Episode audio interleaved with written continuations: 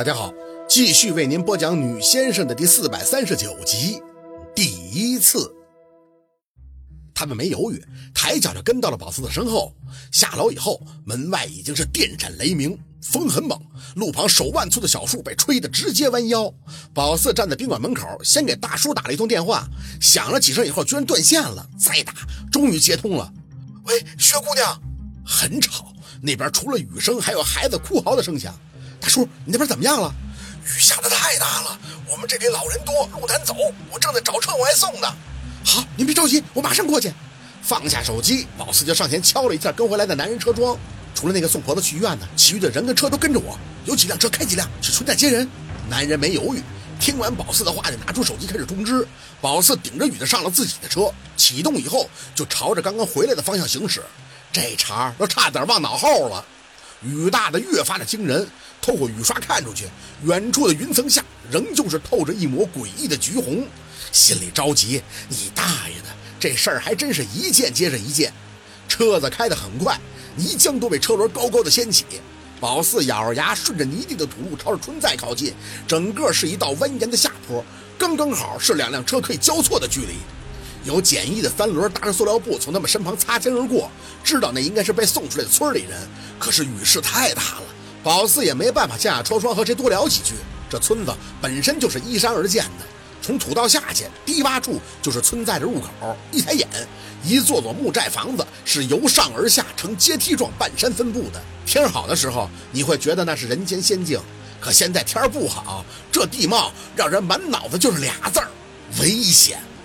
大叔，寨子口很闹腾，各种浓郁的交通工具扎堆儿，孩子的哭声和大人的吵闹声不绝于耳，妥妥的就是一个鸡飞狗跳。宝四喊了一声就跑上前，身后还撑着伞的紧紧的跟着他。徐小姐，您别淋到雨了，哪里还能顾得上这个呀？就看着那大叔穿着一身雨衣，手里还拿着个扩音喇叭，大声的说着地方方言。大意呢就是雨太大了，让大家逮到什么车就坐什么车，甭管是电动三轮还是拖拉机，养或者是面包摩托小踏板，要的就是赶紧离开。宝四打眼看了一圈，嚯，百分之八十都是岁数大的老人和孩子，年轻的也就个别几个妇女，小伙子一个都没干着。姑娘一看到宝四，那大叔就踩着飞溅的泥点子跑了过来。你的事忙完了，宝四点头，看着闹腾的往那拖拉机后斗子上爬的老人家皱眉：“大叔，您这边怎么样了？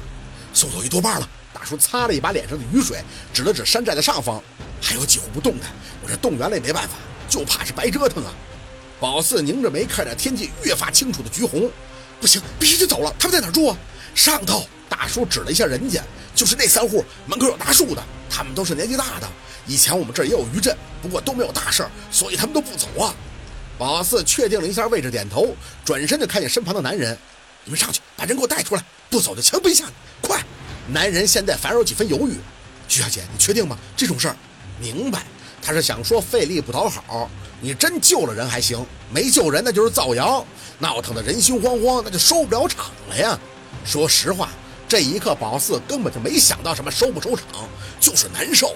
耳边除了这些孩子哭、老人叫，还有些外界传来的哀嚎，尤其是黑云尽头的红光，这一切都让他憋得慌，告诉他必须离开。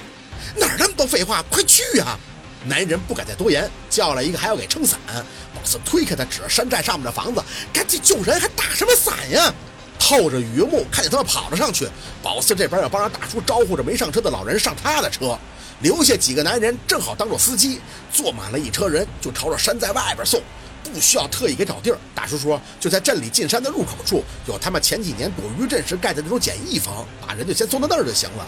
那这就方便了。宝四跟着大叔就招呼着陆续出来的老人小孩都上车，塞满一车人就先开走，送到地方再回来。雨很大，自然界的威力谁敢小觑？没几分钟的功夫，宝四身上的衣服就再次湿透了，鞋里也是一然，一踩就是一泡水出来。可顾不上这些，满脑子想的都是加快速度。拖拉机坐满了就上我这个车。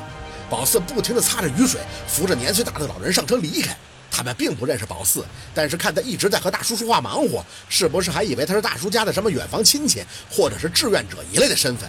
还是得益于大叔是村干部吧，所以这村里人虽有不解，但大部分还算是配合，还有几分人云亦云的恐慌，就跟那世界末日说的抢盐事件一样。你不信，我不信，那就是假的。可你信了，他信了，我就是再不信，也得让自己心里有个底儿，去买几袋备用。现在的情况就是这样。虽然这些上了年纪的村民还有些闹不清楚究竟发生了什么，可是离开的过程中，一看你急他急，那自己也就急了。哎呦，你个看脑壳的哟，放我下去！有叫骂声传出，宝四看过去，是他的人背着岁数大的，正往这边跑，应该是从家里边给强迫背出来的，所以人家特别的不乐意，什么听得懂的、听不懂的，骂了一堆。大叔迎上前还在解释，宝四看着扶在背上的老人极其不乐意，大意呢就是哪儿地震了，下个雨就跑，这日子就不用过了。宝四上前示意大叔不用说太多，先离开。时间一分一秒的过去，宝四不记得送走了多少人。还只是不停地和大叔确定这村里的人是不是都走了。大叔用扩音喇叭在上车的人堆里用着方言询问：“是不是家里人都出来了？”我家婆婆，一个已经抱着孩子上车的妇女左顾右盼了一会儿，就扯着嗓子对着大叔回道：“婆婆还没得出来。”大叔气得直拍大腿：“那你不早说！”雨点打的人脸都有些疼。保四的人除了出张司机那几个，也全都湿透了。大叔，她婆婆房在哪儿呢？也是上面啊。宝四看了一眼还在忙活的人，叫来了一个倒数手的，顺着大叔手指的方向就朝上面跑。也不知道自己哪儿来这么多的力气，就是玩命一般的朝着前路冲着。进了一个山寨的院门以后，一眼就看到了一个老太太，她很悠闲的还在那抽烟呢。看着他们就自己摆手，示意他哪儿都不去。宝四看了跟着自己的男人一眼，他上前就背那个婆婆。宝四则拿着个塑料布罩到老人身上，抬脚就向着山下跑。你强迫背那个老人，那肯定是不乐意的，所以这一路上也在喊，雷声是越来越大，天地一片暗沉，没有时间去和老人解说回答，关键也交流不了，他说的话大多都听不懂。轰隆，跑到一半，突然就感觉脚下的地动弹了一下，身前背着那老人的男人双腿也是本能的一软，暗叫了一声不好，快跑！老人也被这突然震动的土地吓着了，手臂用力的圈住男人的胳膊。啊，乖乖哟，莫得怕，咱四离起迈。宝四扶着老人的身后，还真挺佩服他这个心态的。边跑边回着头，透过细密的雨幕，远方的橘红像是终于撕开一道口子，闪电游龙一般的随着那抹诡异的红晕在头顶炸响，真是玩了命的跑啊！土地开始连接的摇晃，鞋子的抓地感第一次感到如此的无力。巨大的笑声伴随着雨声在耳边满满的充斥。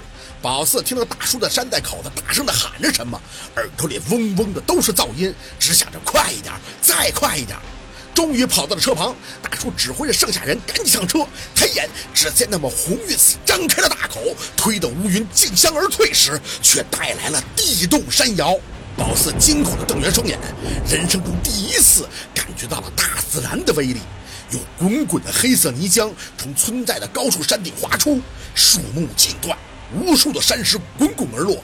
村寨最上面的房子第一个受到了灭顶之灾，如同积木般，当场就淹没在了那些黑泥浆水之中。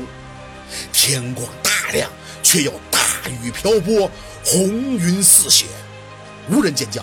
车里车外的人都被眼前发生的景象给彻底震撼了，只剩精致，是滑坡呀！大叔喊了一声，扯着宝四的胳膊，给他塞上了车。快走！滴滴滴滴，车底互相叫着通气儿。即便宝四被塞进了车里，还在侧脸看着那寨子山顶发生的盛况，居然亲眼目睹了滑坡，并且还是顷刻间就可以将房屋吞噬，如此声势浩大的滑坡。土地还在轻颤，但汽车远比人的双腿给力。司机都是雷叔派来的人，手法自然没得说的。还在车里的村民都像在此刻如梦初醒，催促着喊着快跑。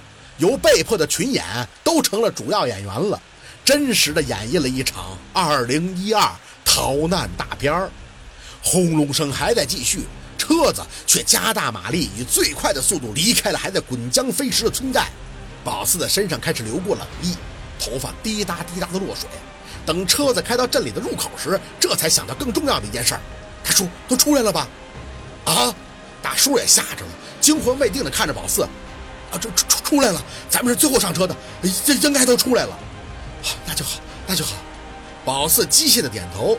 等车子开到简易房时，雨明显已经小了几分。门口还有许多的村民，他们都说刚刚感觉到了震感，问他们村子到底怎么样了。滑坡呀！地震了！大叔大声地说着，一会儿方言，一会儿普通话。宝四扶着车门下车，刚想说没事儿了，眼前忽的一黑，只听见有人大叫了一声“薛小姐”，却没得回应的空间，人事不知了。好，今天的故事就到这里，感谢您的收听。喜欢听白，好故事更加精彩。